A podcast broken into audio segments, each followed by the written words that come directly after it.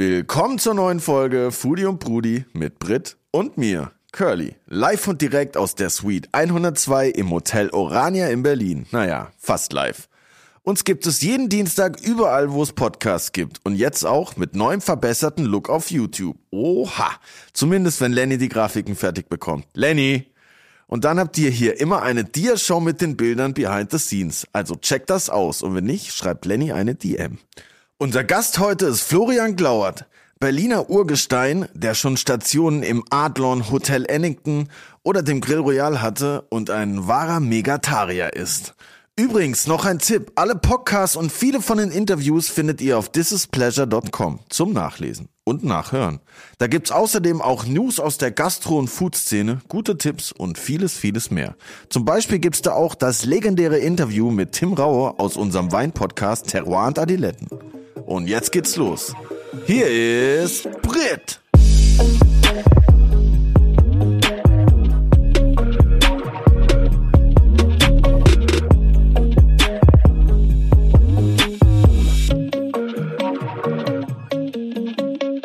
Boah, bei mir war die letzte Woche super wenig kulinarisch am Start. Ich habe einfach drei Tage nur zu Hause gehangen. Der DSL-Typ hat mich versetzt. Ich habe zwei Tage auf Handwerker gewartet. Ich hasse es wie die Pest. Belastend. Einfach nicht weggehen zu können, wann ich Bock habe. Fühl ich. Ich habe so viele geile Spots auf der Liste, die ich unbedingt ausprobieren will. Das erinnert mich gerade, ich habe gerade die Bushido-Doku angeguckt und die können auch nie immer weggehen, wann die wollen, weil die haben ja so Personenschutz, die müssen immer so anmelden. ich will morgen Döner essen gehen um drei und dann können die Oh, raus. no. Das ist ein bisschen ähnlich. Gar Wenn du den ganzen drauf. Tag so auf den DSL-Mann warten Oh. musstest, so, denke ich auch so, fuck, du bist so daheim gefangen gefühlt. Aber zumindest hört es bei dir bald auf, bei denen wahrscheinlich nicht. Das Ja. ist der Vorteil. Dienstag zwischen 8 und 12 Uhr. Ihr dürft alle die Daumen drücken. Vier Wochen Ja. ohne richtiges Internet ist die Hölle. Das glaube ich, habe ich jetzt vielleicht auch vor mir, aber ja, mal schauen. Ich lese dann ein Buch. Ich glaube, du hast Empfang im Gegensatz zu mir. Ja, okay, ich habe nämlich ja. keinen Empfang, aber das habe ich mir ja selbst ausgesucht. Ich lese ein Buch, du wohnst ein Buch halt. Lol. Nee, aber was, du, aber du hast ja jetzt eine Herdplatte und du hast dich dann wahrscheinlich selbst kulinarisch verwöhnt. Ich habe glasierte, glasierte äh, glasiert. Rauchbohnen gemacht. Mm, glasiert ist immer gut. Ich war einfach Kidneyböhnchen mit Ahornsirup glasiert und dann noch Rauchpaprikapulver dazu und mit Sojasauce abgelöscht. Das ist richtig geil. Geil, Sojasauce man auch einfach glasiert, Digga. gefühlt zu allem essen. Reis, Weißbandnudeln, Nudeln. Du hattest mich bei glasiert schon. Ich habe halt so eine Literflasche Ahornsirup zu Hause. Oha. Auch geil. Da meint jemand ernst auf jeden Fall. Da unterscheidet man die Amateure von den Profis. Gibt es für dich eigentlich so ein, was ist dein liebstes Wintersaisongemüse? Gibt es da eins? Sellerie und Kartoffeln. Na, Kartoffeln sind ja all day. Selleriestampf, so Knollen, Gemüse, Petersilienwurzel. Petersilienwurzel. Petersilienwurzel? Leute, Petersilienwurzel. Was ist das? Wie ist denn das eigentlich, Petersilienwurzel? Ich habe gar keine Ahnung. Ich habe einmal im Horvath Petersilienwurzel Milch getrunken, aber Petersilienwurzel an sich, da kann ich mich gar nicht dran erinnern. Ja, diese, die meisten verwechseln das mit Pastinaken. Mm. Aber bei Pastinaken geht so dieser Ansatz vom Grün nach innen und bei der Petersilienwurzel steht das nach außen. Und die riechen auch ganz, ich mag Pastinaken überhaupt nicht. Geh weg mit dem Zeug, aber Petersilienwurzel ist geil. Da muss ich mir mal eine, eine Petersilienwurzel bitte zubereiten. Das mache ich. In meinem Kochbuch gibt es ein äh, Petersilienwurzel-Carpaccio mit. Petersilien-Pesto. Wie heißt denn dein Kochbuch? Einfach vegan genießen. Einfach vegan genießen, geil. da bin ich gespannt, was, was unser, ob unser Gast auch vegan genießt, weil ich habe gehört, er ist ein Megatarier. Wild, oder? Das habe ich ja noch nie gehört. Ich auch nicht. Krass, Aber ich bin gespannt, der wird uns bestimmt erklären, was es, was es heißt. definitiv. Und dann wird die Folge auch mega. Es klingt so, als ob er all day einfach nice Sachen isst. Und all day übrigens, bevor wir jetzt diese Folge anfangen, heißt auch meine neue Single, die ihr auch auf Spotify hören könnt. Richtig geil, weil ja, all day essen ist immer gut. All day, die neue All Day Single von Curly hören auch. Und jetzt will ich sagen, Megatastisch. herzlich willkommen bei Foodie und Brudi. Insert Name hier. Herzlich willkommen bei Foodie und Brudi. Florian Lauert.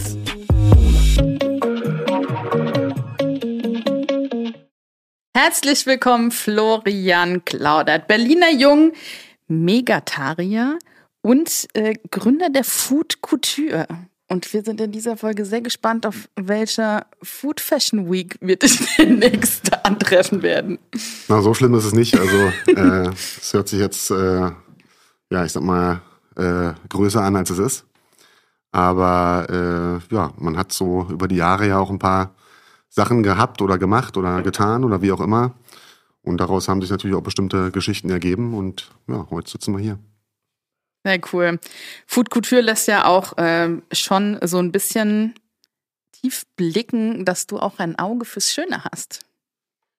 Ach, das ist mal vor äh, zig Jahren mal entstanden, als ich noch, ähm, ja, ich sag mal, relativ jung war. Ich war mal in Amerika eine ganze Weile und ähm, habe da das äh, Culinary Institute of America besucht. CIA.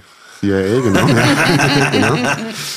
Und habe da ähm, ja eine Foodstyling-Klasse belegt sozusagen und ähm, ja bin dann äh, zurück irgendwann nach Deutschland und habe gedacht, da willst du nebenbei noch was mitmachen und ähm, ja dann musste irgendwie ein Name gefunden werden. Den habe ich jetzt über die Jahre nicht mehr verändert, aber ja, der ist damals entstanden. Ist alt. Aber man weiß direkt, was man sich darunter vorzustellen hat. Ja, ich fand den, die, den Zusammenhang irgendwie ganz nett. Ne? Mhm. Also äh, hat ganz gut gepasst und irgendwie hat das ja auch mit einer Art von Styling ja auch irgendwo zu tun. Das wurde damals so ein bisschen breitgetreten. Der Foodstylist Florian Glauer, äh, Foodstylist und Koch und so, war eigentlich ein bisschen peinlich muss ich dazu sagen. Aber das waren auch zwei verschiedene Paar Schuhe. Also ich war Koch und habe freiberuflich auch als Foodstylist gearbeitet. Also es, es, es gehörte eigentlich gar nicht zusammen. Es sind ja auch zwei verschiedene, völlig zwei verschiedene äh, Berufe. Und äh, das wurde damals so ein bisschen in Zusammenhang gebracht, aber das hatte eigentlich gar keinen Zusammenhang. Und war das aber so, wie man sich das äh, vorstellt aus der Werbung, so wirklich so Hardcore ähm, Food Styling, wo man dann sozusagen die Sachen irgendwie mit anderen Sachen präsentiert, wie eigentlich drin sind, also dass dann irgendwie die Sachen angeklebt werden oder so? Oder geht es da schon eher so auf um Tellerpräsentation?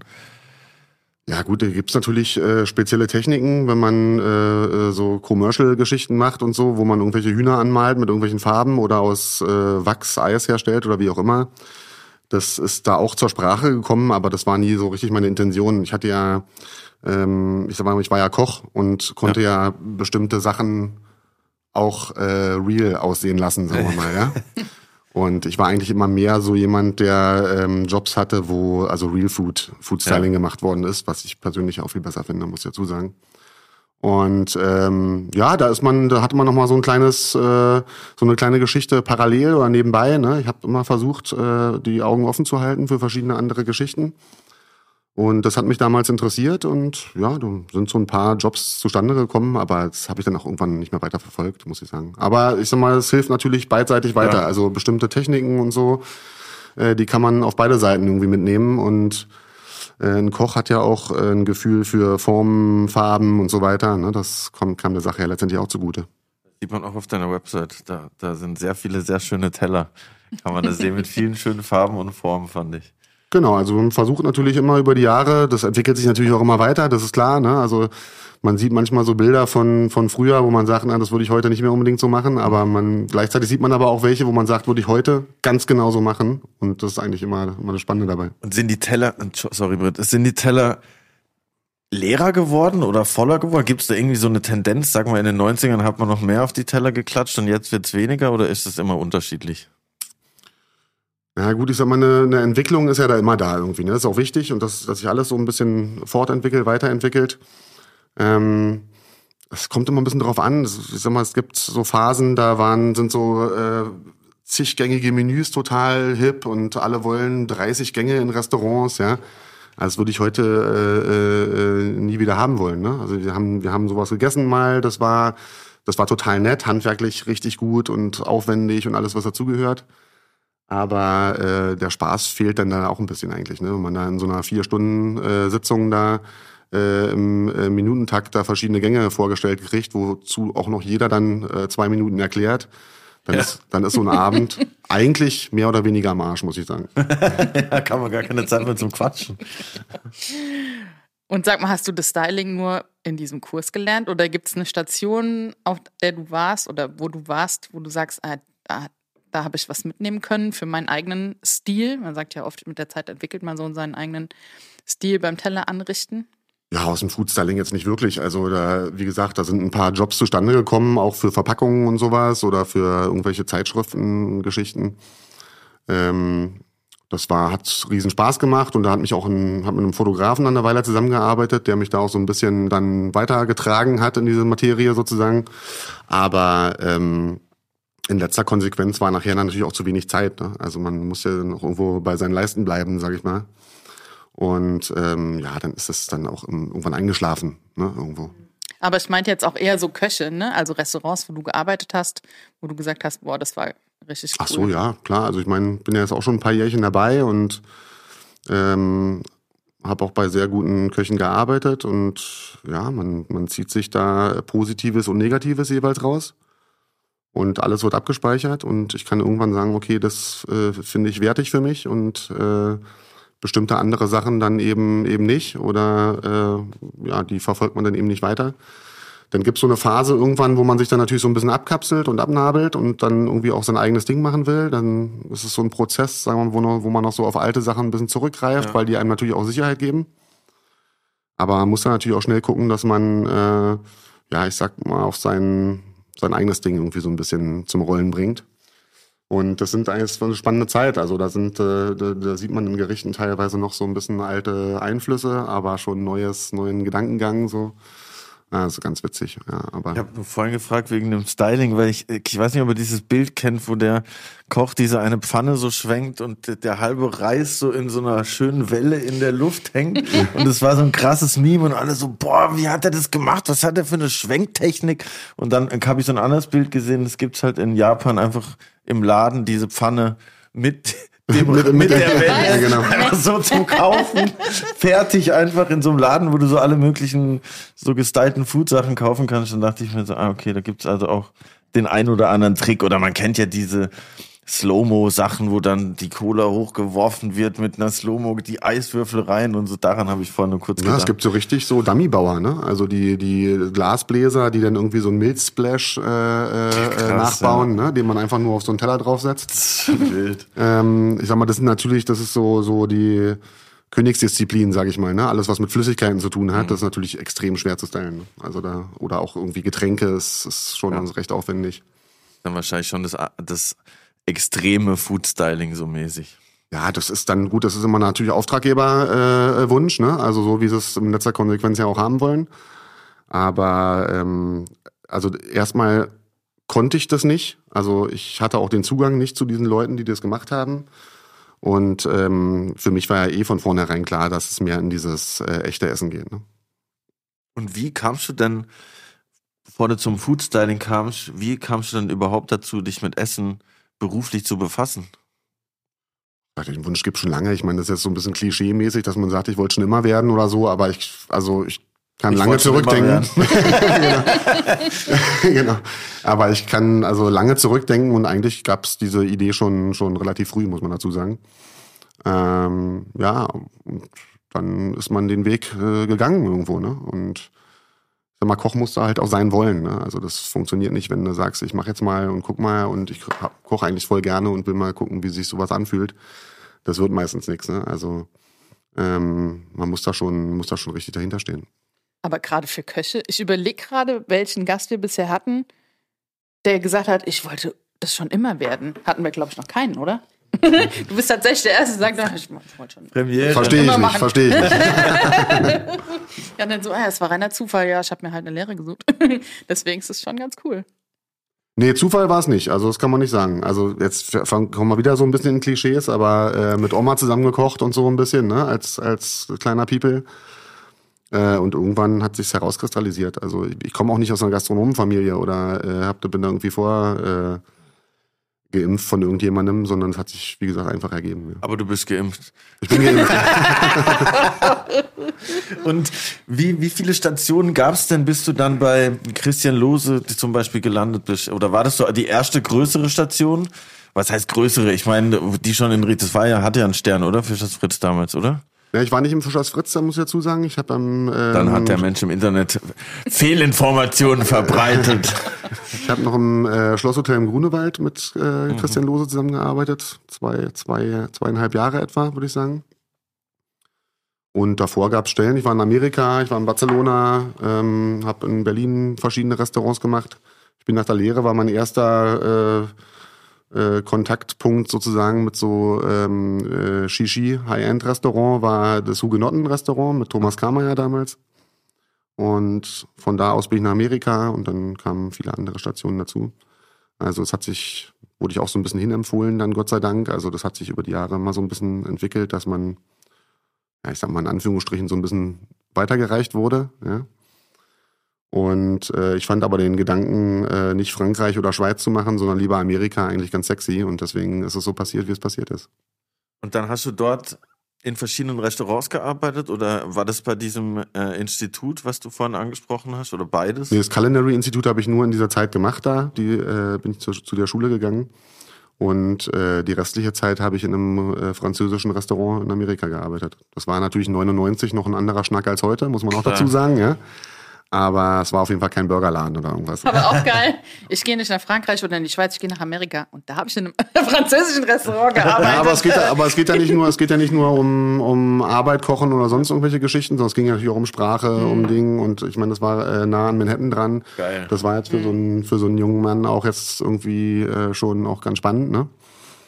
Ähm, wobei das äh, über die Zeit dann auch irgendwann beliebig wird. Ne? Also dann war so, äh, was machen wir am Montag? Äh, Liquor Store oder Manhattan? Gehen wir Liquor Store. Und gab es dann da äh, trotz französischem Restaurant Eiswasser an, am Tisch oder war es dann doch, das gab es dann doch nicht mehr? Ja, das war ein relativ, ja doch, gab's schon. Also es war ein relativ großer gastronomischer Betrieb mit Restaurant, mit riesen Bankettsbereichen und allem, was dazugehört. Und wir waren so eine kleine Armada von Deutschen, die sich dieser deutsche äh, General Manager da so ein bisschen immer hingeholt ah, hat. Nice. Und äh, wir haben uns da ums Restaurant gekümmert. Aber was da drumherum so zu sehen war, war schon, war schon unglaublich. Also da gingen 1500, 380, 90, 50, 30. Das war dann so ein Freitag, Freitagabend wow. mit, mit Bankettveranstaltungen. Und die liefen natürlich dann immer bei uns an der Restaurantküche vorbei, die ganzen Kellner und so weiter. Also es war schon, war schon Bild, ne? So richtig äh, amerikanisch. Richtig, groß. richtig amerikanisch. Eine Party hinten raus, andere Tür, neue Party rein und so weiter. Umbau, äh, Viertelstunde, so, also volles Programm. Ja. Krass. Also so wie, wie, wie die Stadt war auch das Restaurant mehr oder weniger, nie geschlafen. Ja, da, also es war wirklich also hochvolumig, sagen wir mal. Und äh, das, ich sag mal, das Restaurant oder dieser Restaurant, ja, kon Konstrukt, sagen wir mal, was da war, aus vielen verschiedenen äh, Varianten, hatte einen Parkplatz, das war so groß wie ein Fußballfeld. und da liefen, also da stand dann alles voll mit Stretch-Limos und was weiß ich nicht was, wo die alle aus Manhattan dann sozusagen da rausgefahren sind, weil ja 0,0 Promille sowieso war. Und ja, da, da ging eigentlich alles über, über Fahrservice und was weiß ich nicht was.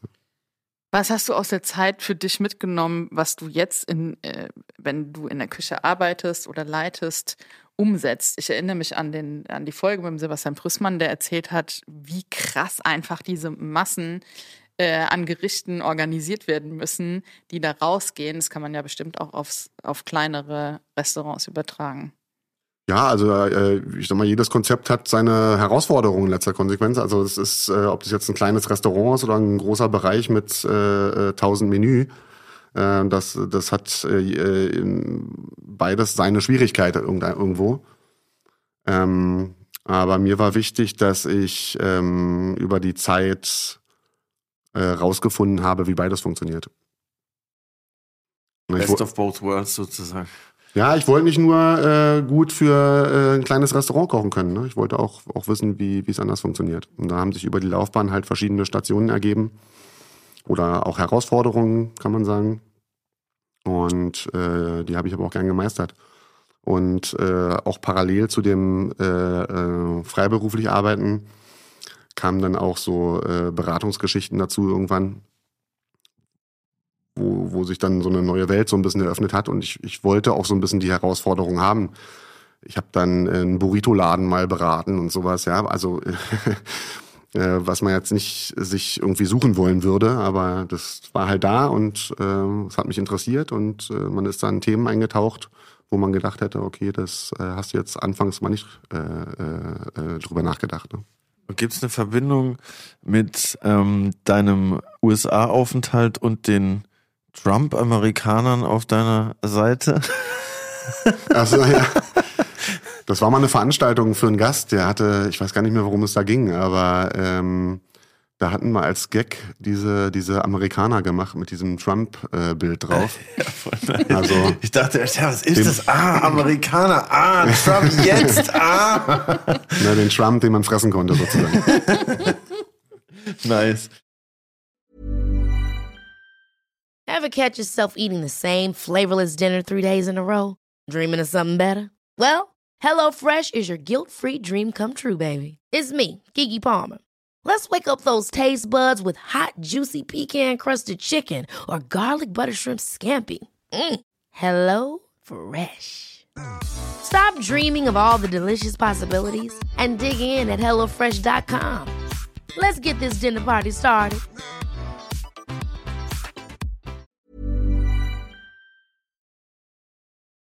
Und du bist ja Wenn ich das richtig gelesen habe, warst du ähm, der Küchenchef, als das Grill Royal eröffnet hat, oder? Genau, ich habe den Grill mal eröffnet damals. Ich habe ja mit äh, Boris schon im, im Felix damals zusammengearbeitet. In dem Club-Restaurant vom Adler, oder? Genau. Richtig? Und ja, das war, hatten wir eine gute Zeit und Boris ist dann weg und äh, meldete sich ein paar Monate später wieder und äh, sagte, er hat ja ein neues Projekt und hin und her und so und so und ob man da nicht äh, was machen kann.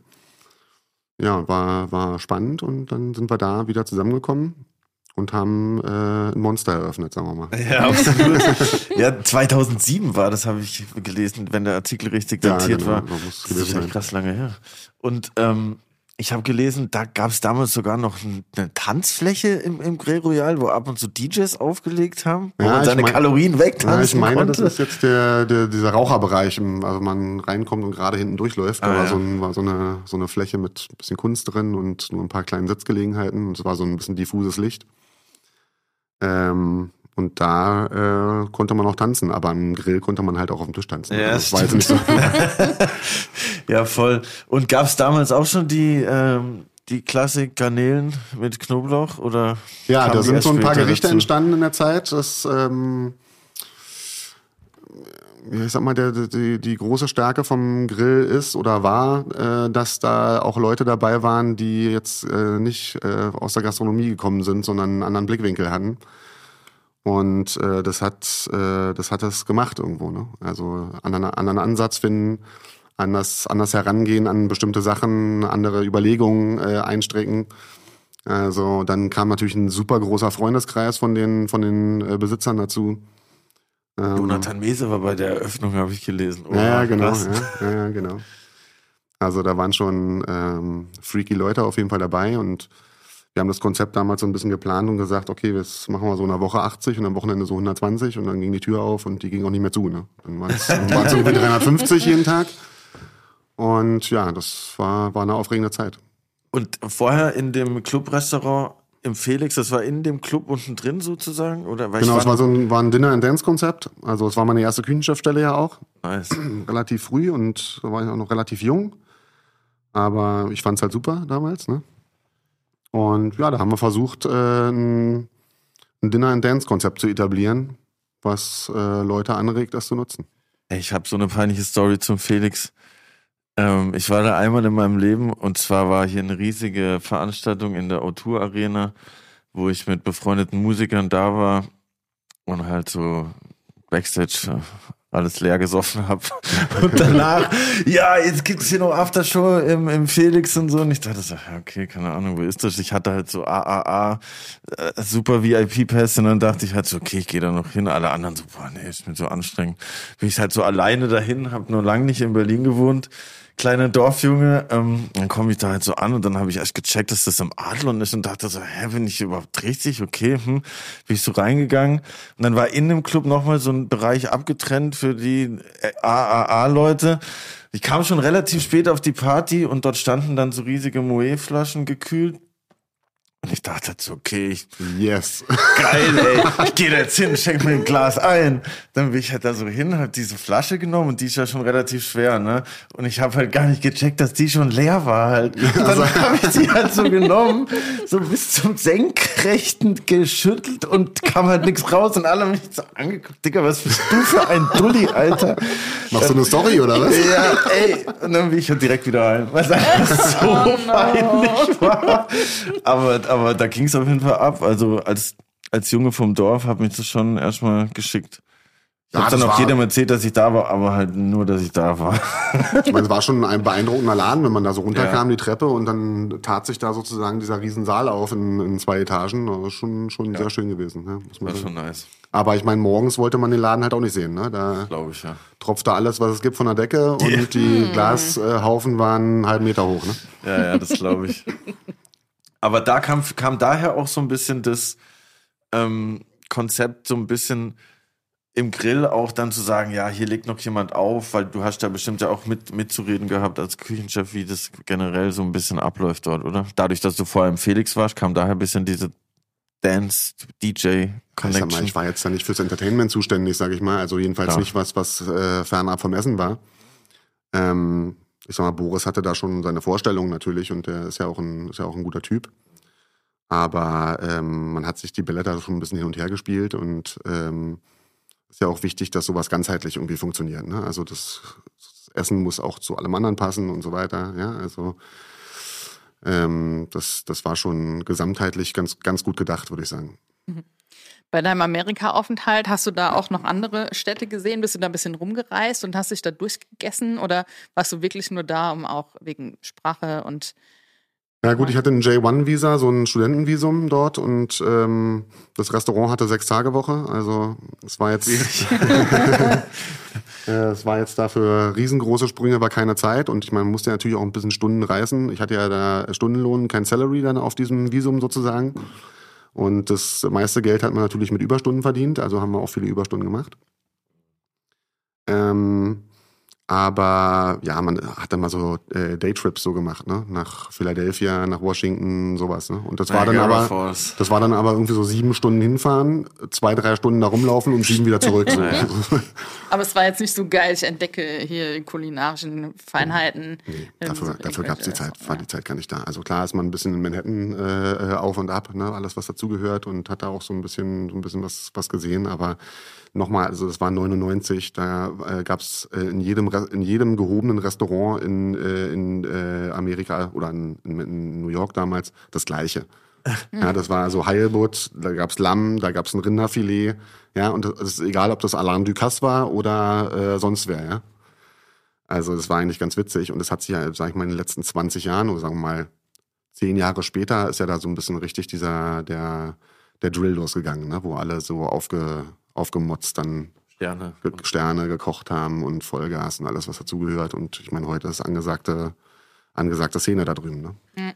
Ich muss sagen, ich verbinde mit New York eher halt so diese, also immer wenn ich dort war, war es halt so dieses typische Ami-Food halt, ne, die Hotdogs unten an der Straße, die Quesadillas. Ich muss sagen, ich habe dort, einmal habe ich, hab ich in der Webster Hall aufgelegt und gegenüber war so ein ganz unscheinbarer Laden, da habe ich die besten Chicken Quesadillas ever gegessen und das nicht mal in Mexiko, sondern in Manhattan. Das, das ist, finde ich irgendwie, für mich steht da für Amerika halt einfach dieses Comfort Fast Food mäßige. Deshalb finde ich fände ich es auch tatsächlich mal mega interessant, da in so ein Fine Dining Restaurant zu gehen, weil da bin ich bisher, wo ich dort war, noch nie auf die Idee gekommen. Einfach weil ich mit dem Land das nicht so assoziiere irgendwie. Aber wie du sagst, kam das auch erst jetzt in den letzten Jahren dazu so richtig, Ja, oder? also gibt's äh, Endrestaurants mittlerweile. Ne? Also das kann man nicht anders sagen. Wir haben natürlich immer probiert, uns so ein bisschen die Heimat äh, dahin zu holen. Ne? Also wo du jetzt gerade hier so mit Auflegen äh, gesagt hast, wir waren dann mal im Twilo, da hat Sven Feth aufgelegt, ein Nice. Deutscher, komm, musst du hin, so nach dem Motto. Ne? Und das war schon, war schon auch aufregend. Ne? Also ich meine, wir, wie alt waren wir damals da? Äh, Anfang 20. Und du stehst da zwischen den ganzen Häusern und so, das war schon, war schon cool. Ne?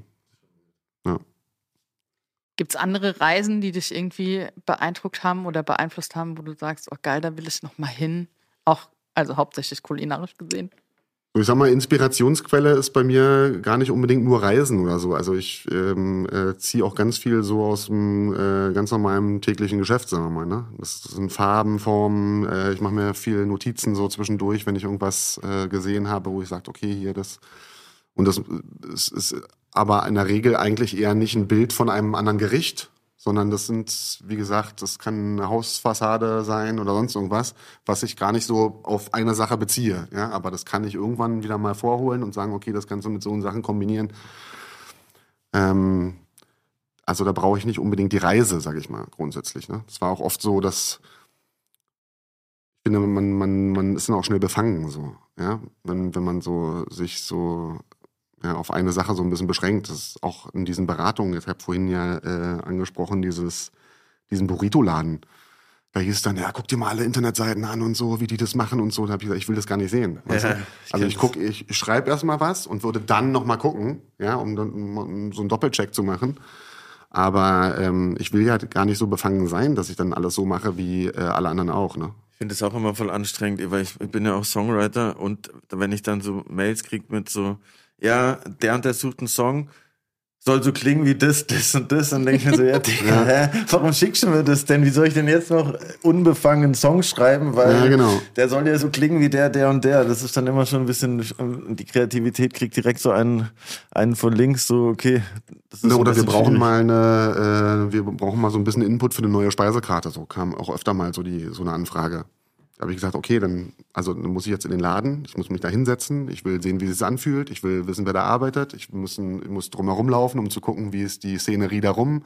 Ich finde, das spielt alles damit rein. Ne? Also man, klar kann man eine Karte schreiben, aber das funktioniert halt nicht. Mhm. Ja? Auch krass, dass du sagst, oh, von so einer Hausfassade oder so werde ich auch inspiriert, weil sonst hört man immer, ja, ich gehe auf den Markt und diese Düfte und Gerüche. nee, ich finde manchmal äh, fährst du so durch eine Straße und da hat ein Haus eine bestimmte Farbe und die Fensterrahmen auch, was nicht so Standard ist, also nicht schwarz-weiß oder sonst irgendwas, aber du findest, dass es gut zusammenpasst. Ja, das hat eine bestimmte Harmonie und so, ein, so, eine, so eine Sache würde ich mir theoretisch aufschreiben, um es irgendwann mal wieder vorzuholen, weil ich fand, dass das ein gutes, gutes Feeling hatte. So. Hm. Ich glaube, wir kommen schon zu unserer allerersten Kategorie heute hier bei Foodie und Brudi. Yes. Habe ich mir sagen lassen.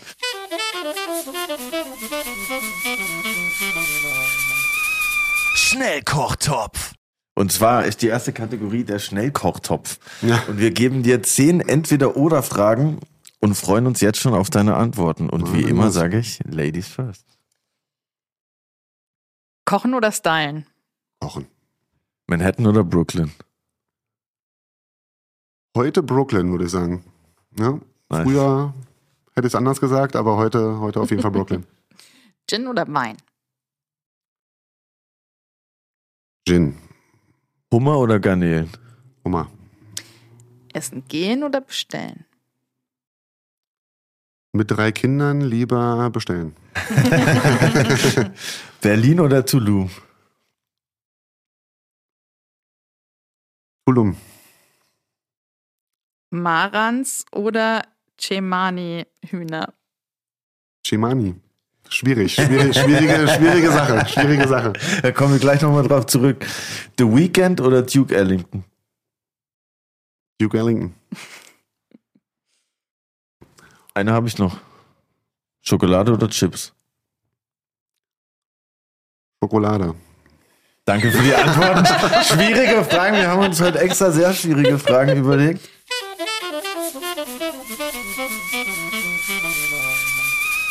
Und ähm, genau, das Cemani-Huhn, was, was geht denn da ab? Ja, das war richtig cool. Also, das sind ja, sind ja Hühner mit schwarzer Haut und schwarzem Fleisch. Und die sind in Asien recht äh, populär. Aber hier kann man sie eigentlich nicht kaufen. Ich weiß jedenfalls nicht wo, sagen wir mal so. Ich habe äh, versucht, das mit dem Züchter auf die Beine zu stellen, dass wir sozusagen diese Hühner für uns hier exklusiv mal eine Weile Was? haben. Aber das ist äh, so aufwendig, die zu halten und zu züchten, dass das einfach nicht mehr im Verhältnis stand. Das sind ja so wie Kampfhühner und die müssen ja in ganz in Kleinstgruppen gehalten werden, sehr aufwendig, wachsen lang, äh, langsam. Ähm, die, die Küken kosten schon Heidengeld. Also das hat sich unterm Strich nicht, also für keinen gerechnet. Aber man ist ja immer dabei, irgendwie ein Produkt zu finden, ja, wo man sagt, okay, das äh, willst du auch mal so als kleines Highlight dazu haben oder es kommt ein äh, Gemüsebauer mit einer bestimmten Sache, wo er sagt, davon habe ich 20 Kilo. Und dann sage ich, ich nehme alle 20 Kilo, obwohl ich noch gar nicht weit, weiß, wofür ich sie brauche, aber ich will das Produkt für mich haben. Weißt du? Ja, und dann Ja. schauen wir mal, was wir damit machen. So, das will ich erstmal, das will ich erstmal auf die Karte bringen sozusagen. Und wenn das alle ist, dann kannst du auch an andere verkaufen. Aber solange, wie wir das auf der Karte haben, wollen wir das dann sozusagen, da wollen wir damit starten. Und da gab's ganz eine ganze Menge von Sachen und ja, dieses, dieses schwarze Huhn sollte, sollte auch ein Teil der Geschichte werden, aber ist es nicht. Und das Fleisch ist schwarz auch einfach. Genau. Ja. Mhm.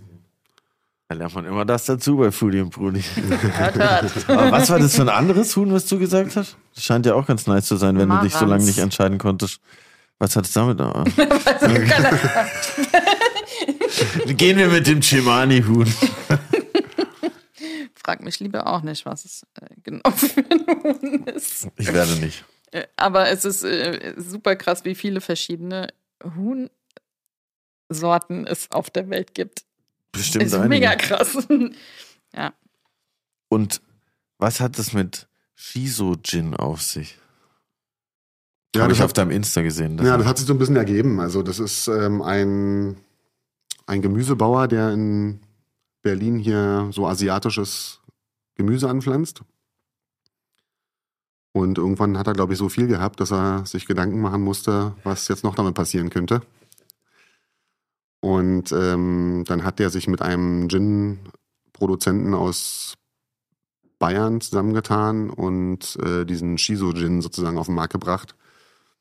Und um das so ein bisschen anzukurbeln, gab es da äh, so eine Chefs Edition von zehn Köchen, die da jeweils so ein Etikett dann dazu praktisch kreieren konnten.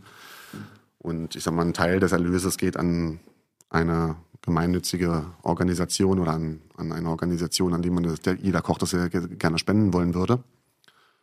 Und da habe ich gesagt, na gut, also ich meine, jetzt Hm. ein Gin mit deinem Namen drauf ist ja erstmal nicht ist schlecht. immer eine gute Sache. Und ein bisschen, und ein bisschen Charity dabei, nochmal gut, ne? Also Ausgezeichnet seid ihr auch, ne? Win-win. vom DLG. Ja, Was hat es mit dem Megatar Megat Megatarier auf sich? Megatarier. Megatarier. Na, ich bin ja Megatarier, weil ich ja nur esse, was mega lecker ist. Das ist geil. Und äh, ja, das hat sie auch mal. Das sind alles so Sachen, die so, die tauchen so auf, ne? Also die, äh, da sucht man Geschichten und äh, versucht Sachen zu verbinden miteinander. Und ich fand den, den Namen halt super, ne? Du hast auf jeden Fall ein Händchen für, für nice Namen, weil ich habe auch gelesen, du nennst deine Küche Cuisine Logique. genau. Wie ja, auch. kommt's?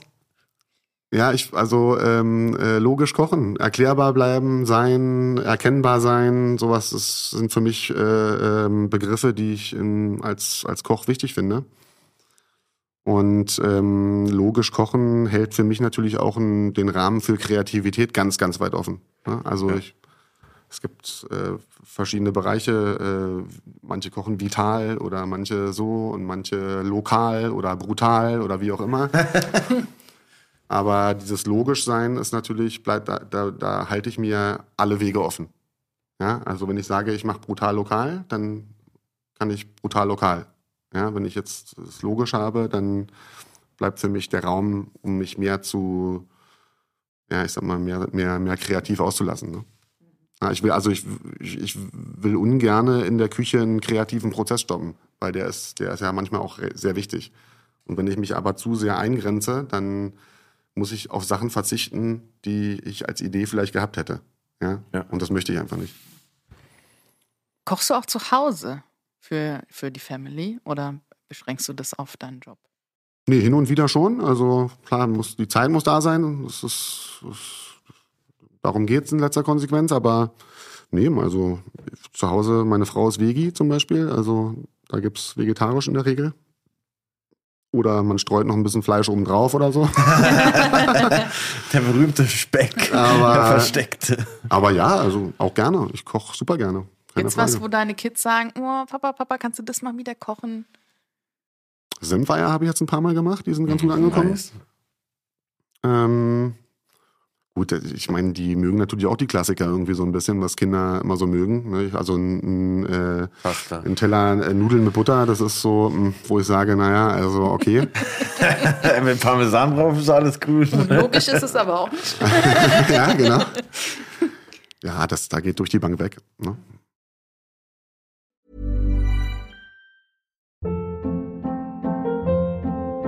Hold up. What was that? Boring. No flavor. That was as bad as those leftovers you ate all week. Kiki Palmer here, and it's time to say hello to something fresh and guilt-free. Hello Fresh. Jazz up dinner with pecan-crusted chicken or garlic butter shrimp scampi. Now that's music to my mouth. Hello Fresh. Let's get this dinner party started. Discover all the delicious possibilities at hellofresh.com.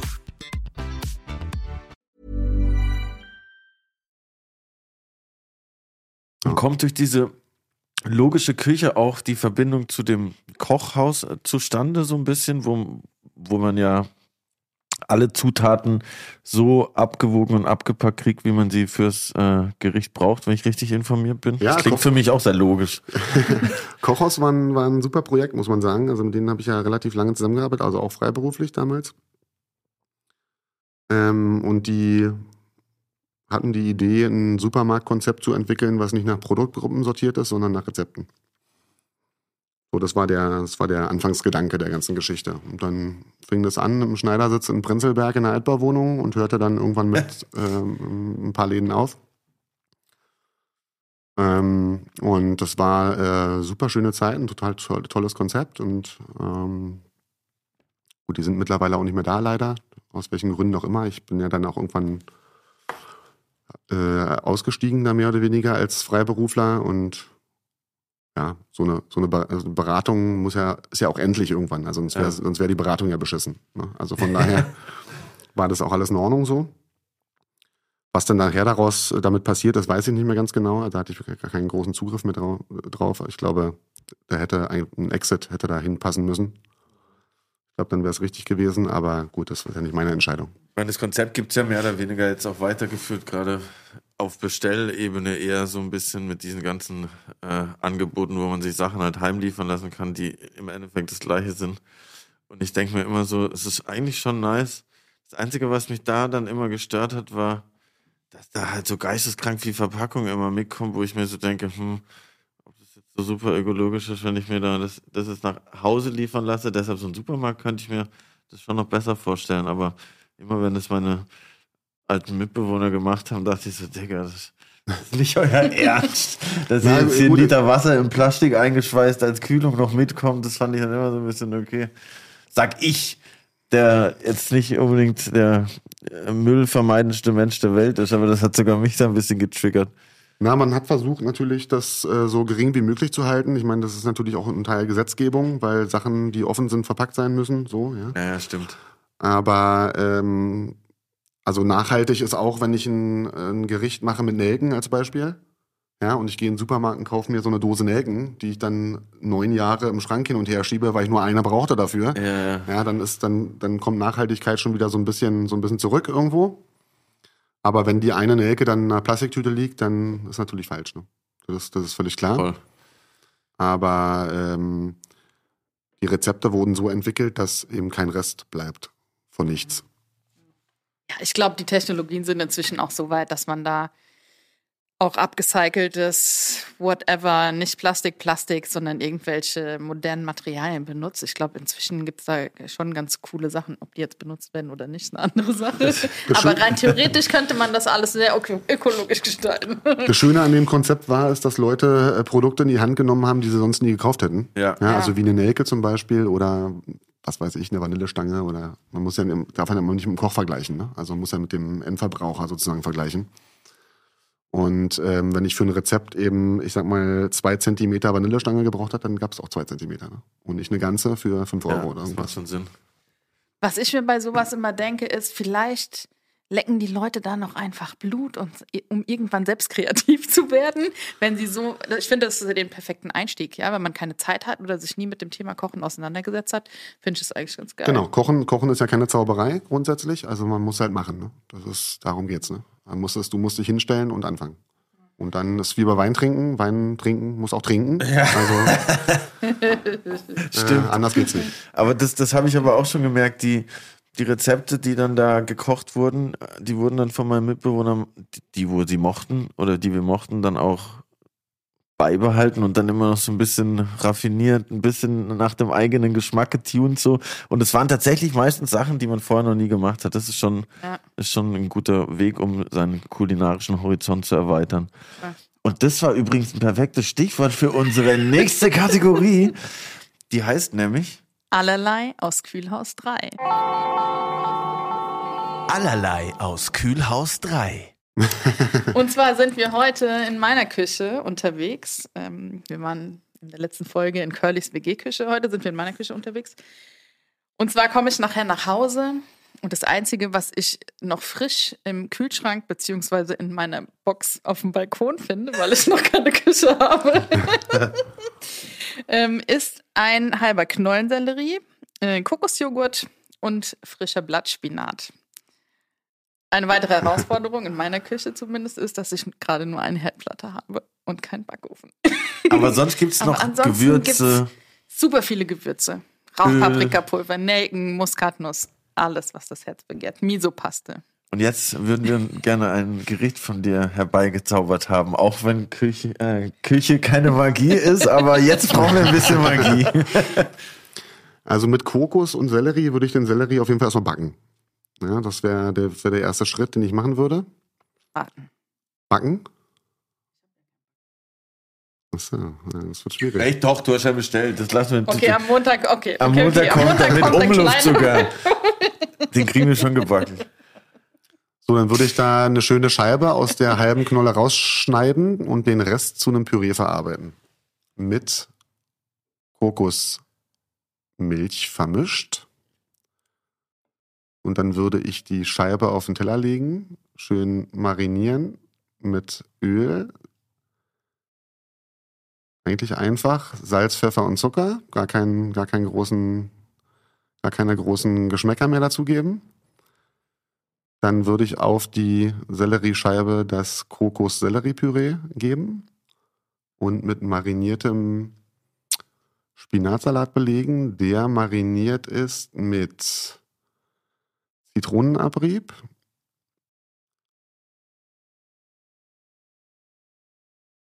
äh, Koriander würde ich mit reinmachen, wenn es den noch geben würde. Alles ja? da. Ja. Ja, und das, das hört sich eigentlich schon ganz gut an. Voll. Jetzt fehlt eigentlich noch so ein bisschen.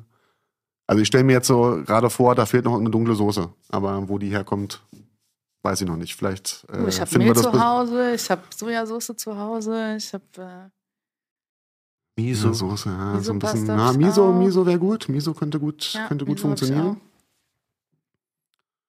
Aber geht auch schon ohne Soße. Das hört sich sehr geil an, habe ich alles daheim, geil. wird nachher gemacht. Geil, ich freue mich auf das In ich freue mich auf die Story dazu auf jeden Fall. Nee, das klingt echt richtig lecker. Ein richtig Aber geiler würdest- Appetizer. Würdest du den Koriander komplett fein mahlen oder würdest du die Körner nur anstoßen? Ah, nur rösten und anstoßen. Ja. Weil das finde ich nämlich auch geil, wenn es dann so ein bisschen knackt. Viele Leute haben ja voll Schiss vor Koriander. Die sagen, oh nee, nee, voll Seife. Aber die verwechseln halt den frischen Koriander mit den Koriandersamen.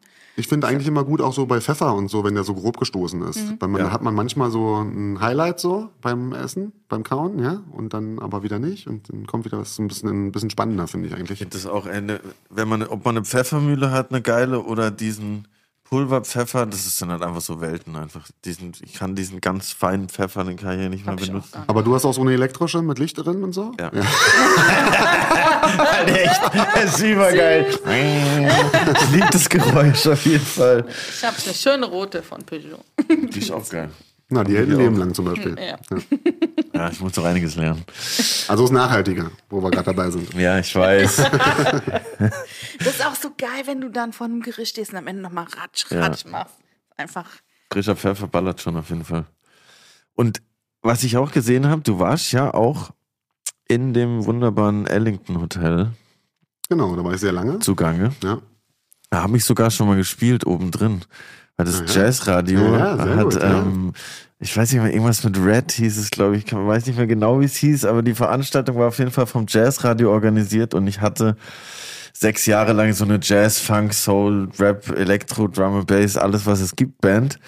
Und da haben wir da oben drin gespielt und auch eine Nacht da übernachtet und da habe ich auch noch nicht in Berlin gewohnt und es hat mich auch richtig geflasht. Allein die Zimmer war so, die Dusche war so mitten im Raum und ich hatte so das Zimmer mit unserer Sängerin und dann war so, hm, ja, wie machen wir das jetzt? Und ich habe dazu gepennt und dann sie, okay, ich dusche während du schläfst. Ja, okay, gut. Das war auf jeden Fall ein richtig cooles Erlebnis und eine richtig coole Party. Ich, da warst du vielleicht sogar noch da. Ich habe leider nichts gegessen, das war nicht in der Gage enthalten. Oh. Aber es war geil. Ja, gute Zeit gehabt da auf jeden Fall. Also äh, ein, ein schöner Laden und ich war da auch wirklich sehr lange, muss man dazu sagen. Und da haben wir ja ein schönes Restaurantkonzept entwickelt über die Zeit. Organisch, immer so, ne, wie es immer von immer aus dem aus der Sache herausgeschöpft sozusagen. Aber ja, schöne, schöne, schöne Phase sozusagen gewesen. Und gibt für dich einen großen Unterschied zwischen einem Hotelrestaurant und einem normalen, Rest, eigenständigen Betrieb? Na gut, ich sag mal, in der Regel ist ein Hotelrestaurant schon irgendwie so was Seelenloses, ne? Also ist eigentlich, eigentlich ganz schlimm, muss man sagen. Eigentlich Roomservice-mäßig. Ja, ich, also wenn, wenn so Hotels, wo dann irgendwie drei, vier Leute sitzen, die dann so ein Standardessen äh, essen, nur damit was da ist, so nach dem Motto. Also wenn dann äh, ein Restaurant im Hotel, dann muss natürlich immer auf äh, verschiedenen Säulen stehen. Ne? Das ist wichtig. Also klar muss der Hotelgast abgeholt werden, ist logisch. Aber äh, es muss auch immer ein Restaurant für die Berliner oder für die Leute der jeweiligen Stadt sein oder was, was auch immer dazu gehört. Ähm, das ist für, für ein Restaurant, für, das, für die Kultur, sage ich mal, in dem Laden schon, schon extrem wichtig. Hast du ja super viele Stationen auch durchgemacht, ne? Von der Beratung über Styling. Ähm, kommt da nicht irgendwann auch der Wunsch auf, gerade wenn man auch so ein Fable für, ja, für Style hat oder für viele Inspirationsquellen, der Wunsch auf, einfach mal sein komplett eigenes Ding zu machen? Ja, den, die, die Idee gab es schon, schon öfter mal, aber äh, ich sag mal, wenn ich, wenn ich eine Million Euro in ein Restaurant investieren würde, dann müsste ich 10 Millionen auf dem Konto haben. Also 10 Prozent meines Geldes würde ich, in, würde ich selber in eine Gastronomie investieren. Aber äh, habe ich nicht und deswegen mache ich es auch nicht. Aber du hast ja jetzt ein neues Projekt am Start, haben mir die Vögel über Berlin zugezwitschert. Ja, Habe ich mir sagen lassen. Ja, was, dürfen, sogar. was dürfen wir denn darüber erfahren? Ja, wir sind ja gerade noch in einer, in einer Endbauphase, sagen wir mal, und am schönen Gendarmenmarkt. Und da entsteht das Hotel Lück. Ein ja, 92 Zimmer Boutique-Hotel mit sehr, sehr schönem Interior, gutes Design, gute Story dabei. Wir spielen ja so ein bisschen diese Gradlinigkeit, so mal Weltoffenheit, äh, ich sag mal der Friedrichstadt, ja, also dieses Radlinige, Friedrich der Große und so weiter und äh, etablieren zusätzlich dann das Restaurant Heritage im, im Hotel. Also tagsüber ist es ein All-Day-Breakfast-Restaurant bis 15 Uhr, heißt dann Lück. Und abends ähm, wandelt sich das ins Heritage und dann kommen wir wieder zurück in die Geschichte Hotel, Restaurant und Berliner Restaurant. Und genau das wollen wir da, wollen wir da auch sein. Und ja, da äh, hauen wir gerade alles rein und äh, gucken, dass wir ja, unsere, unseren Arsch an die Wand kriegen. Und dann wollen wir starten und äh, ja, ganz, ganz viel Erfolg haben. Und Ja. was, was, was dürfen wir da für eine Küche erwarten? Ja, es ist immer so ein breites Konzept, also es ist schwierig, schwierig zu, in so eine Kategorie zu bringen. Ich würde sagen, so schon straight in the face auf jeden Fall. Ähm, Beine lang unter den Tisch, Flasche Wein auf den Tisch. Ja, Wohlsein, bisschen witzig, bisschen Augenzwinkern. Diese Geschichte ist fleischlastig, bisschen Asia-Geschichten mit dabei. Also auch, das ist auch ein großes Restaurant. Ne? Das ist auch, soll auch eher, eher auch volumig sein. Also schon wo, wo auch ein bisschen was los ist, wo, wo, wo man was erleben kann. Ja? Und äh, super, super spannende Geschichte und äh, wir sind froh, wenn die Türen aufgehen eines Tages und alle zu uns kommen, im Idealfall. Und dann auch noch in die Hände klatschen. Wir kommen. Auf jeden Fall. Frühstück finden wir sowieso geil. Ist 15 Uhr noch besser? Was frühstückst du am liebsten? Eigentlich so ein, Brötchen mit Marmelade oder so, also relativ einfach. Oder Honig, sowas in die Richtung, schönen Kaffee dazu. Also ich brauch's gar nicht so, so ausufernd. Ich sag mal, wenn das später da, das Frühstück dann später wäre oder das zweite Frühstück sozusagen, das kann dann, da kann dann gern schon mal ein bisschen, bisschen was losgehen. Da bin ich, da bin ich offen. Aber so äh, früh direkt nach dem Aufstehen ist eigentlich nicht so, so ganz meine, meine Zeit zum Essen. Und wenn der Curly und ich jetzt zu dir kommen, ich glaube, da müssen wir uns ein bisschen vorher anmelden, weil ich ähm, so langsam sehe ich es ein bisschen als Handicap. So langsam. als Veganerin jetzt zu den richtig geilen Spots zu gehen, werde ich bei dir auch fündig und satt mit Vorlauf. Ja, ja. Also äh, wie gesagt, wir wollen ja, wir wollen ja einen ähm, absoluten Wohlfühlladen haben und machen. Und äh, da kann man also auch als Vegetarier oder Veganer ähm, auch mehrere Gänge bestellen. Also die sind schon auf der Karte auch und die wechseln sich natürlich auch immer, das ist klar. Also äh, ja, da legen wir auch großen Wert drauf und äh, das ist genau auch ja letztendlich unsere Zielgruppe. Ne? Also wir sind von so Individualisten, eher erwachsenes Publikum, ne? die die Bock haben, Neues zu Neues zu Mhm. sehen und ja, und das, das ist, das ist die, das ist der Plan für das Restaurant und äh, für Vegetarier, für Veganer und für Megatarier genau der richtige Platz. Alle, alle am Start. Megatarier. Und apropos. Neues sehen. Ich habe gehört, du hast äh, sogar Geschenke für uns dabei. Ja, ich habe euch ein kleines Geschenk mitgebracht. Das könnt ihr euch mal anschauen. Das ist natürlich äh, ist ein bisschen, steht ein bisschen im Zusammenhang zu unserem Oha, das ist richtig Wow, ein Geschenk das eingepackt. Leute, ich raste aus. Einpacken lassen. Oha. Wir lassen eins zu fürs Foto, okay? Ist bei Okay. beiden das gleiche drin? Genau. Oha, krass, da ist schon das KPM-Logo drauf. Ja. Die königliche Porzellanmanufaktur. Ja, Ja, genau, genau. yippie. Wow. Ja, das ist äh, blau eingepackt. Blau spielt bei uns im Hotel auch eine ganz große Rolle. Und ähm, KPM in Teilen auch. Also das ist natürlich ein Partner, der mit uns äh, gerne den außergewöhnlich sehr, sehr guten Weg gehen will. Und ja, jetzt packen wir das mal aus. Oha. Oha, geil, ich freue mich übertrieben. Und es hat ja auch noch so eine geile Verpackung. Das ist ja noch geiler, Alter. Wer braucht da noch Weihnachten? Ey, gar nicht. Lass doch, Werdet einfach alle Food-Podcast-Hosts. lass, lass doch noch ein paar Folgen über Weihnachten aufnehmen. Okay, jetzt wird's spannend. Oh, Wirbel. Ja. Also, Digga, wir sehen hier einen. Flaschenverschluss und ich nehme an, dass da oben ist Friedrich der Ja. Große. genau. Oha, da habe ich aber gut kombiniert. Ja, mega Krass. nice. Ja, genau. Also das, das spielt ja bei uns in dem Hotel, wie gesagt, eine große Rolle. Und äh, KPM ist, wie gesagt, ja auch ähm, ein, ein, ein Partner von uns. Und wir ja, spielen, wollen das Weltoffene in dem Hotel darstellen und äh, die Geradlinigkeit. Das spiegelt sich in allen Varianten in dem Hotel wieder, im Design, im, auch in, in der Auswahl der Leute. Äh, also klare Kante zeigen, ja, also schon, schon ein, ein sehr, sehr schönes äh, Boutique-Hotel-Konzept, was ja äh, hoffentlich dann auch durchstartet. Wir Und hoffentlich bald gespannt. aufmacht, dass Ja. wir Ja, das, ich finde, das ist, eine, das ist eine Sache, die kann ich mir ähm, gut auf die Hausbar stellen, in irgendeine Flasche drücken oder in, in Sauerkrautsaft im Kühlschrank. Passt auch Mega. gut drauf.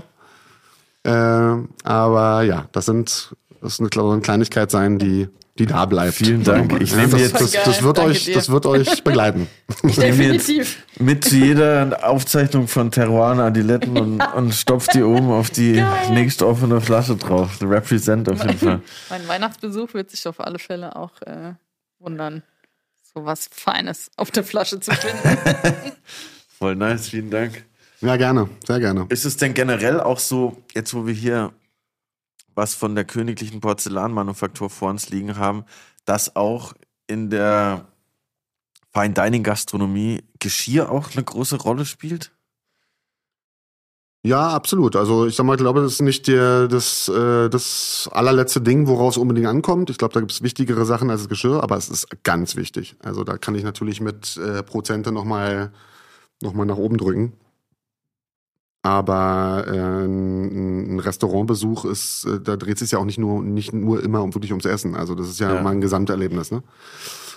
Ähm, ich sag mal, ich kann eine, eine extrem gute Zeit äh, vor einer Currywurstbude haben oder in einem Drei-Sterne-Restaurant. Ja? Ja. Also das kommt immer, kommt immer, aber auch extrem schlechte Zeiten. Ja? Also gleichzeitig. auch.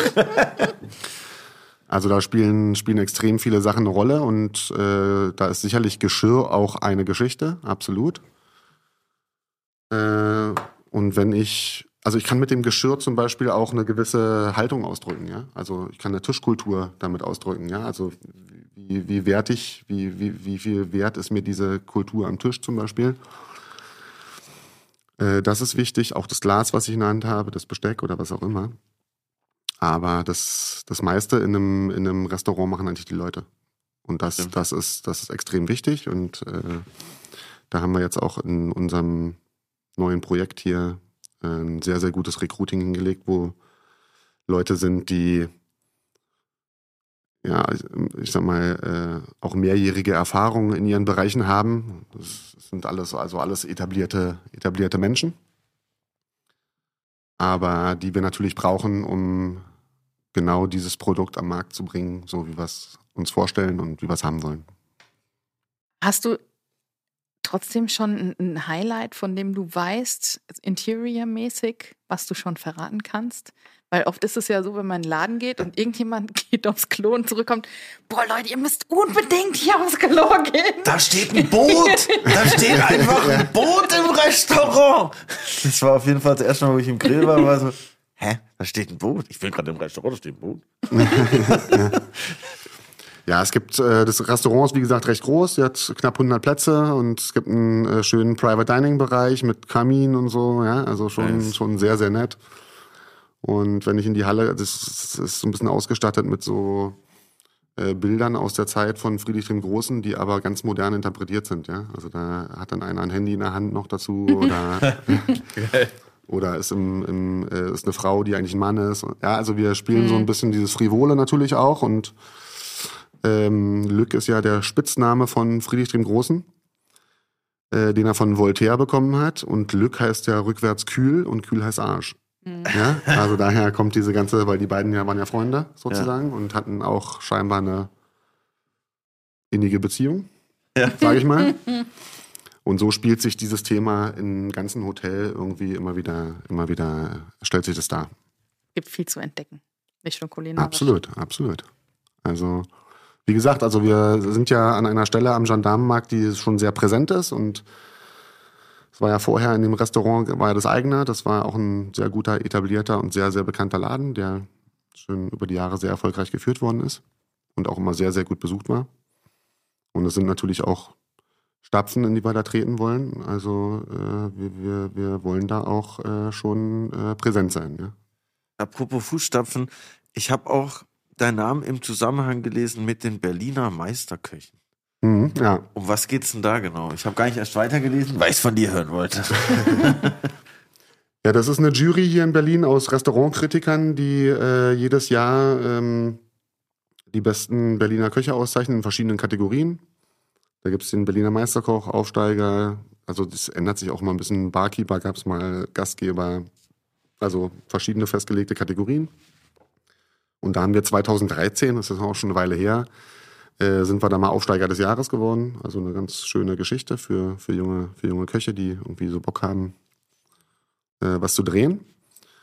Und ja, das war, war, äh, war eine schöne Nachricht und äh, wir haben es äh, ausgiebig gefeiert. Gehört sich auch so. Ja, es geht immer auch um Leute, ne? Also äh, nochmal, alleine, alleine ist man nichts. Ne? Also das ähm, gehört schon dazu. Und wenn, ja, wenn, wenn jeder Bock hat dann, dann, dann passt das, ja. Wenn die Leute gerne zur Arbeit fahren, sowas, das, das will ich haben. Dieses Feeling will ich, will ich äh, erzeugen, ja. Dass äh, alle ans Gleiche glauben, äh, äh, Spaß an der Sache haben, für den Laden da sind, auch immer in Bezug aufs Endprodukt sozusagen alles reinhauen. Ne? Und da haben wir, wie gesagt, gute Leute zusammenge zusammengekriegt jetzt. Wir hatten wirklich, wirklich gute, gute, gute Einstellungsverfahren aus wirklich Top-Häusern in der Stadt und ja, jetzt müssen wir nur was draus machen. Also gibt keine Ausreden. Housekeeping, Post für Sie. Hey, es hat gerade geklingelt schon, habe ich gehört. Ich habe es gerade schon wieder geklingelt. gehört. Es hat geklingelt, glaube ich. Mensch, jetzt ist der Hörtest aber überfällig. Ja, Hörgerät incoming auf jeden Fall. Aber wir haben Post vom Housekeeping äh, bekommen. Aber ich weiß gar nicht, was da drin steht. Du auch nicht, Brit, oder? Nee, ähm, dieser schöne Umschlag hier, Post vom Housekeeping, da wissen nämlich weder der Curly noch ich noch unser Gast, was sich darin befindet. Ich lese vor. Hi Brit, Florian und Curly. Ihr geht zusammen auf den Weihnachtsmarkt. Oha. Welchen Stand steuert wer zuerst an? Gerne auch Anekdoten, Lieblingsweihnachtsmärkte, Kindheitserinnerungen. Ich würde auf jeden Fall zuerst zu diesem Striezelstand gehen. Ich weiß nicht, aber wisst ihr, was ich meine? Ja, Dieses, ja. Ja, dieses gedrehter Kuchen so Diese mit, Kuchen mit und Mohn diese und Dinger so Guss, so, so, so ein Zuckerguss. Zucker bestreut ja, das und ist lecker. so. Die, da sind auf jeden Fall immer ein, zwei fällig, wenn ich auf dem Weihnachtsmarkt bin. Fall. ist ein Highlight. Voll. Und die Richtig kann man gut. auch mega gut teilen. Das ist auch sehr romantisch, falls ihr auf dem Date seid, by the way. Und was ich auch festgestellt habe seit letztem Jahr, dass auch warmer Apfelsaft richtig geil schmeckt. Mhm, weil ja. ich wollte da mal, ja, aus irgendeinem Grund, ich glaube, weil ich vom Kater, einen Kater vom Tag davor hatte, wollte ich ja keinen Glühwein trinken und habe dann diesen warmen Apfelsaft, die antialkoholische Variante genommen. Und Achso, ich dachte, weil du noch ein Schnäpschen in der Tasche hast. Nee. Deswegen hast du einen Apfelsaft genommen. Schön was reingekippt. Nee, da war ich tatsächlich ziemlich hangover, aber das war ziemlich nice, muss ich sagen. Kann ich nur empfehlen. Lauwarmer Apfelsaft. Nice. Mhm. Tatsächlich würde ich zuerst den Glühweinstand ansteuern, weil da bin ich als Veganerin total safe. da weiß ich obwohl meist nicht zu 100 Prozent, aber das ist meistens was für Meistens, mich. wenn nicht noch ein bisschen Speck reingerieben wird. Wobei auch oft die Kartoffelpuffer einfach vegan sind, ne? Da äh, ist ja auch selten was drin. Also Kartoffelpuffer, dann Glühweinstand, dann bin ich happy. Kartoffelmupfer, Kartoffelmupfer, Kartoffelpuffer mit Apfelmus. Geil. Also ich muss sagen, ich bin gar nicht so ein, so ein großer Weihnachtsmarkt-Fan, wenn ich ehrlich bin. Ich mag da nicht, wenn sich diese Rotten da so durchschieben Ja, an, an komischen Ständen mit irgendwelchem Filzzeug vorbei, was eigentlich keinem gefällt. Ja, ja. Oder, oder man trinkt so viel Glühwein, dass dann schon wieder Spaß macht. Ja, ja. Ich glaube, das ist auch die Masche am Ende, ne?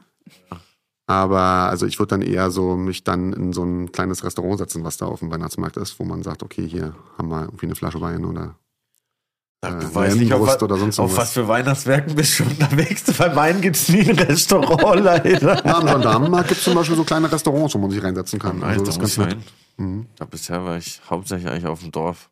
Aber was, ich gehe auf jeden Fall immer noch an irgendeinen Stand, um halt noch zwei Weihnachtsgeschenke so last minute zu kaufen. Irgend so einen leuchtenden Bergkristall oder irgend sowas halt. Sowas muss auf jeden Fall immer noch irgendwie mit. Und, Und frische Maronen. Auch Boah, Das gut. ist auch geil. Und Und am Ende gehst du aber nur mit so einem blinkenden Plastikstab raus mit zwei Batterien. Oder halt, ey, naja, also wenn ich so überlege, da geht schon einiges. Ich, ich fress mich doch, überfress mich doch immer komplett und nerve alle, weil ich die ganze Zeit anhalten will, weil ich wieder irgendwas will. Da gibt's ja natürlich auch diese Schokofrüchte, die halt auch ziemlich krass sein Kandierten können. Äpfel. Kandierte Äpfel, dann Schupfnudeln gibt's auch meistens noch. Auch krass, ey. Ist schon Weihnachtsmarkt, lass mal gehen. Früher, früher Lieber gab's nicht. immer so, äh, so Asia-Stände da, da gab's so Feuerfleisch. Also hieß es Oh, so ganz ja. dünne äh, Fleischscheiben gegrillt oder so mit so einer scharfen Soße und so Nudeln. Auch Das habe ich geil. mir früher mal geholt, muss ich dazu sagen. Oder diese, Feu diese halbe Meter Feuerbratwurst, die auf diesen, die, die auf diesen Grills machen, die so hängen auf, über so einem Feuer richtig, wo die alle drum rumstehen. Das ist schon, ah, hat schon ein bisschen was, finde ich. Aber ja, es ist tatsächlich, glaube ich, schon einer. Ich bin gestern an einem vorbeigefahren.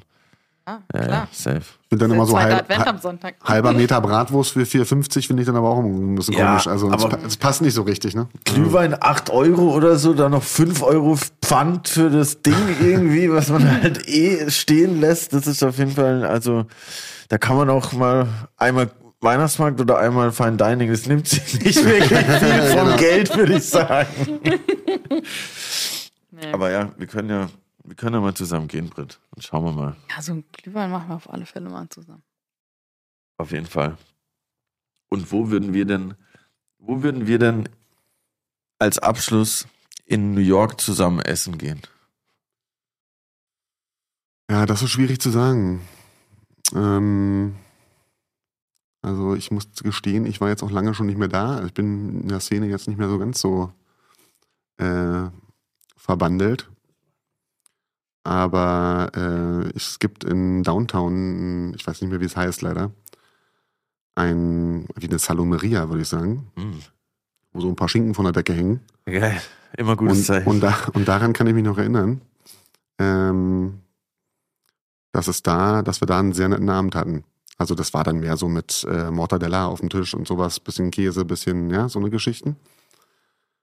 Aber ich finde sowieso in dem Zusammenhang gut, äh, gerade so Restaurants, wo es, wo man Gerichte gegessen hat, an die man sich noch Jahre später zurückerinnert und, und die man noch weiß. Ja? Es gibt ja ganz viel, was man so konsum, verkonsumiert oder isst, was danach ist dann vorbei. Ne?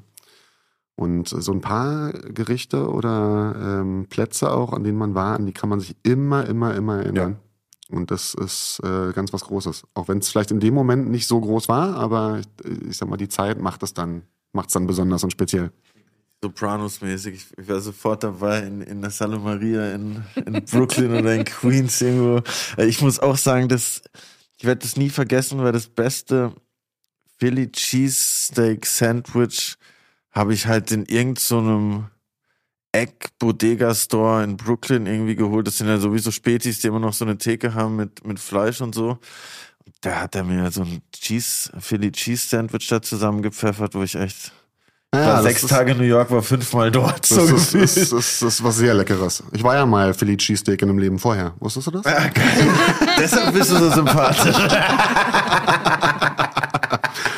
Nee, finde ich auch. Also sind äh, auf dem Sandwich sind halt Sachen, was extrem vielen Leuten schmeckt, muss man eigentlich einfach sagen. Ne? Also das hat äh, schon eine gewisse äh, Ko äh, Kom äh, G- Komplettheit, sag ich mal. Ja, ist, das das, ist ist, irgendwie- per- das ist so was, was Fertiges, was Man gut ist. vermisst da nix irgendwie. Das können die schon gut, so ein Sandwiches und so, muss ich sagen. Habe ich in, in Berlin auch schon ein paar Philly Cheesesteak gegessen, aber das war leider meilenweit weg von der Bodega in New York, wo ich das gegessen habe. Deshalb. Ich finde ich finde immer so in Restaurants, wo man so Sachen hat, wo man ganz lange drüber nachdenkt oder man sitzt in so einem Restaurant und kann, weiß nicht, ob ihr das kennt, man kann in seinem Kopf so einen Haken machen. Habe ich, we- weißt Ja. du? Also das ist das Beste. Ja, und dann macht man sich so einen, macht man sich so einen Haken dahinter. Äh, und äh, das, das, das, das merkst du eigentlich sofort, wenn es funktioniert. Ne? Also es gibt ja so Sachen, was, wo du, wo du weißt, dass äh, damit kannst du ganz, ganz viele Leute erreichen. Ja. Äh, ich sag mal, ist ein Philly Cheesesteak zum Beispiel oder eine Creme Brûlée zum Beispiel. Ja, ne? Also. Vanille und Karamell, so das, das, das Was geht ist immer. dieses Philly Cheese? Sorry. naja, ähm, Ah ja, ey, du hast ja geil. auch mal Fleischwurst gegessen. Ich dachte, das kann ich voraussetzen, dass du Philly Cheesesteak kennst. Sorry. Im Endeffekt ist es, wenn ich das richtig erkläre, ist es einfach Rindersteak in kleine, in dünne Scheiben geschnitten, angebraten, dann nochmal kleiner gemacht zu so einer Art, ja, also kleine Fleischstückchen, dann äh, in Sandwich, Käse drüber, dann in so ein Panini-Backding, dass der Käse schmilzt und halt dann belegen mit dem Gemüse, was du willst, Zwiebeln, Paprika, grüne Paprika, Ja, Zwiebeln, ja. drin. Das war's auch schon. So ungefähr war es das. Und wenn der Käse gut ist und das Fleisch einigermaßen gut, dann kann man da echt nicht so krass viel falsch machen irgendwie. Aber hätte dir das hier in Berlin genauso gut geschmeckt wie damals? Nee, safe nicht. Das war hier meilenweit weg davon. Aber man muss natürlich immer sagen, die Experience dort halt, das zu essen, so in New York und so, das ist dann guckst da raus, oh, ich bin hier in New York, das ist natürlich was anderes. ist genauso, wenn du, du sitzt jetzt in einem äh, Strandrestaurant, bestellst dir eine ganze Dorade gegrillt, dann ist das für dich das Größte, was es gibt. Dann schmeckt das aber, wenn, mehr. aber wenn du das hier machst im äh, äh, Anfang Dezember, dann ist das für dich das gruseligste Gericht, was es auf der Welt gibt. ja, ne? ja, safe. Also das darf man natürlich auch nicht vergessen. Ne? Und da kommen wir wieder dazu, dass es immer ein Gesamtkonzept äh, Ja. äh, ist. Ne? Das, äh, das drumherum ist Stimmungsabhängig und die Hälfte von der Miete, was drumherum passiert, wie es Ja. schmeckt. genau. Ja, dann würde ich sagen, wir sehen uns äh, entweder auf dem Philly Cheesesteak in New York oder bald im neuen Hotelrestaurant Lück. Genau, im äh, Hotel Lück und im Restaurant Heritage. Sorry. Da ist unser nächster Platz. Ab wann geht's los? Ja, Anfang des Jahres. Ja, wollen wir noch Wir nicht zu sind viel sehr verraten. gespannt. Aber Bleibt spannend. Es wird, es, wird, es wird ein ganz, ganz schöner Platz, kann ich versprechen. Sehr cool. Wir freuen uns drauf.